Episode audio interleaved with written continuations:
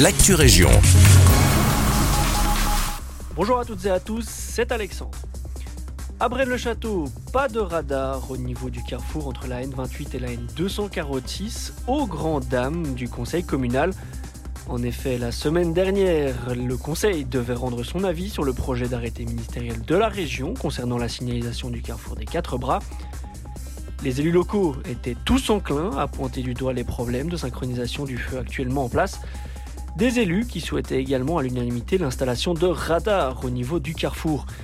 Mais comme le soulignait le bourgmestre Nicolas Tamigno à nos confrères de l'avenir, il s'agit là d'un système coûteux. Pour le moment, donc, seule une modernisation des feux du carrefour des quatre bras est envisagée. À Wavre, cette fois, on se projette déjà en 2026 et on commence à se pencher tout doucement sur l'organisation des mondiaux de hockey.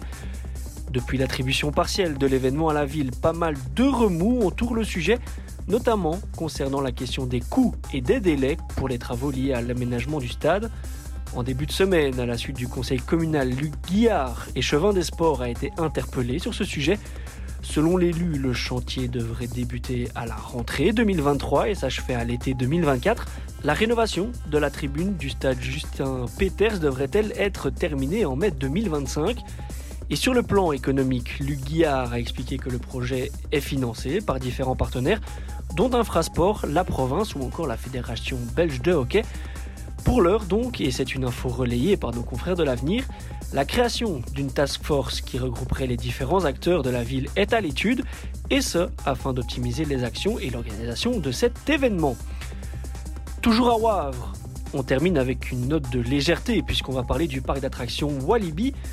Alors qu'Aqualibi de son côté est déjà en chantier, la presse spécialisée annonce à son tour l'arrivée d'un nouveau manège du côté de Walibi. Malgré la crise sanitaire de ces dernières années, suivie des inondations qui avaient touché le pays, le parc continue donc d'investir selon son plan d'action. Et après le succès connu par la dernière attraction, le Conda, inauguré il y a de ça déjà deux ans, c'est un sidecar géant qui s'apprête à faire tourner vos têtes. Un sidecar de confection italienne qui devrait être fourni par le fabricant Technical Park. Voilà toutes les informations dont on dispose pour l'instant.